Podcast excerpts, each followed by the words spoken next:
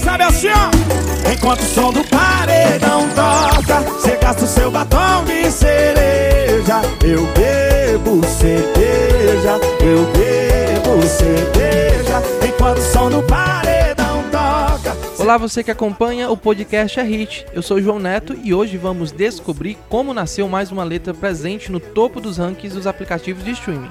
A composição escolhida neste episódio foi Batom de Cereja, sucesso que despontou em março de 2021 com a dupla Israel e Rodolfo. De Goiânia, convidamos o compositor Elcio Carvalho para falar sobre como foi escrita a canção. Escuta aí. Tô sofrendo na night Cê tá batendo muito mais que o grave Enquanto o som do paredão toca Cê gasta o seu batom de cereja Olha, Batom de Cereja foi criada, é, a gente tinha combinado, eu, o Lucas Papada, o Léo, Léo Soares e o Quito, de irmos para uma fazenda minha para a gente compor, ficar lá uns dias compondo, sabe? A gente já estava em pandemia, a gente fez essa música em setembro do ano passado.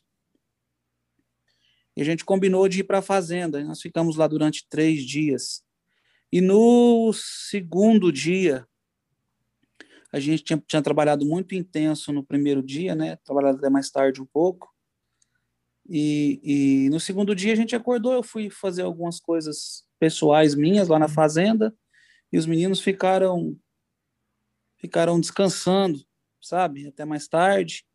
E a gente ficou por ali na, na, na, na varanda da fazenda, conversando numa rede, um deitado num, numa mureta lá da, da varanda.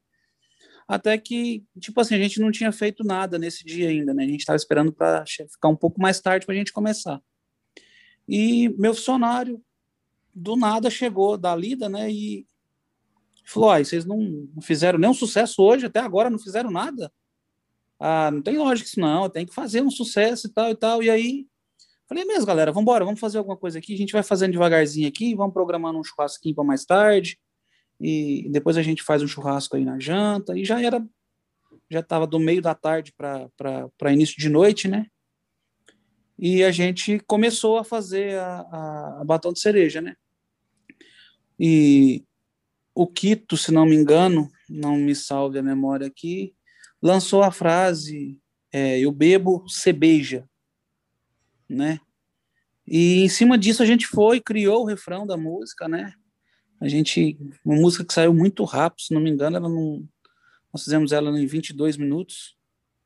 E, e foi muito muito rápido mesmo. A gente conseguiu é, colocar uma história que é cotidiana, né, de alguém que termina um relacionamento, né, de uma pessoa que termina um relacionamento e e fica naquela, né? Já sabe que a, o ex está com outra pessoa e também está começando a ficar com alguém, mas não é nada sério e sente alguma coisa pela, pelo ex.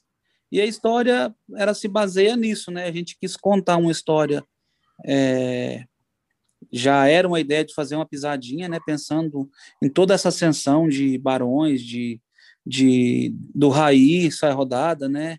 E de vários outros que estão vindo aí é, nesse nesse ritmo, né? Era uma intenção de fazer uma pisadinha pensando justamente nisso, até porque o público abraçou demais é, esse gênero, né?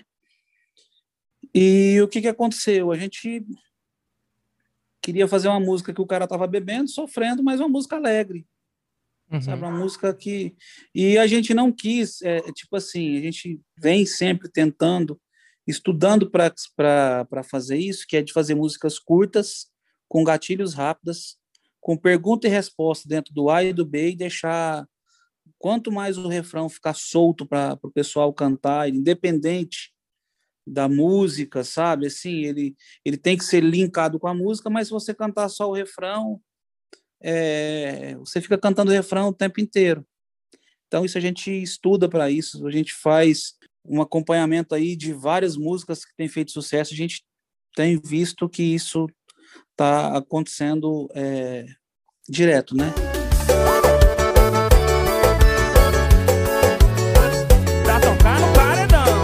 Além de Israel e Rodolfo, outros nomes do forró e sertanejo também receberam a letra Batom de Cereja para inserção em repertório. Por meio de uma audição, a composição acabou entrando no setlist da dupla goiana.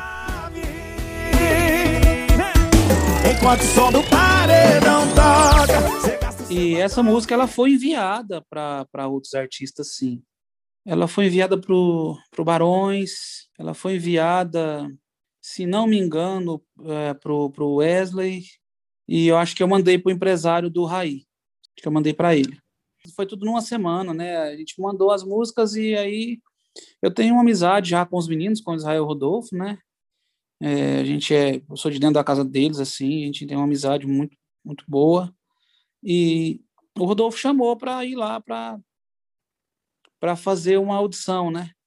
Aí eu comentei, Rodolfo, estou indo para a fazenda, quando eu voltar eu te ligo para a gente marcar, porque eu venho com material novo, tem muita coisa massa, mas eu venho com material top, né?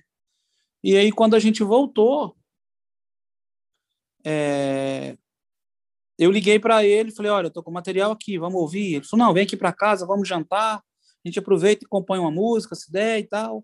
E foi no dia que a gente mostrou a música, né? Mostrou aí, ele já comprou a ideia, né, da música, o Rodolfo comprou, o Israel comprou a ideia, o pai do, do Rodolfo também, o seu Juarez, e a música virou o que virou, né? Foi muito bom. Eu bebo cerveja, eu bebo cerveja. Apesar de muitos acharem que o dinheiro arrecadado com execuções de batom de cereja já tenha deixado os autores e cantores milionários, Elcio explica que o retorno financeiro só será visto daqui a pelo menos seis meses. Explicar como é que funciona. É, a gente tem que dividir em, em, em, duas, em dois tempos, né? Quando a gente fala de ECAD, a gente fala de música tocando em rádio, tocando em, em show, em música tocando em academia, em loja. A gente fala de, desse tipo de arrecadação. Quando a gente fala de digital, aí são todas as plataformas, são YouTube, sabe? E aí e por aí vai. Então, a, as, as arrecadações do ECAD realmente não estão legais porque a gente não tem show, a gente não tem músicas em essa música no repertório de ninguém e, e ninguém tocando. Então, realmente, o, o valor ele não vai ser tão, tão grande assim. Mas tem ela tocando no rádio, tem ela tocando em academias, tem ela tocando em barzinhos. Então, esse tipo de arrecadação, tem ela tocando em hotéis. Entendeu? E aí a gente parte para um outro lado que é o digital, que a gente sabe que o digital ele está ele tá ativo e paga, não tem como não, não ser pago. Entendeu? É, a única coisa que a gente tem que ter em mente, é, e o público acho que tem que saber disso, que uma música, depois que ela é gravada, lançada, que ela começa a recolher, os compositores só vão receber essa música daí seis meses.